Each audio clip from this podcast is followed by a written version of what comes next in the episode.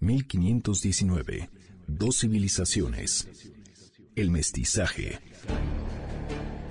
Hace 500 años que Hernán Cortés y Moctezuma se vieron cara a cara por primera vez. Dos mundos, dos civilizaciones de frente. Año 1519. El camino del mestizaje.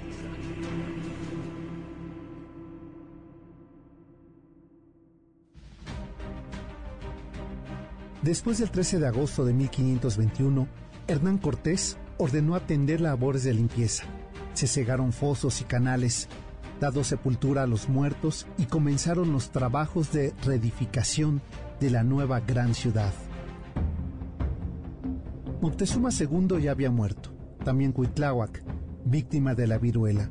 Le tocó a Cuauhtémoc dirigir la resistencia cuando los españoles sitiaron la ciudad de Tenochtitlan.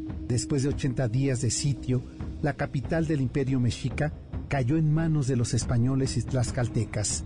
Era 1521, el año asiago marcado en el mundo místico religioso de los mexicas.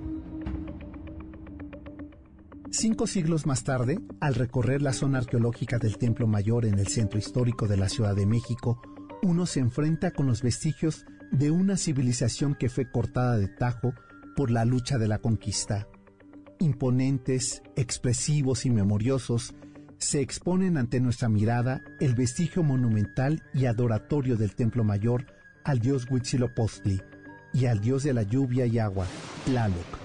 Ambas deidades expresan la supremacía de los mexicas.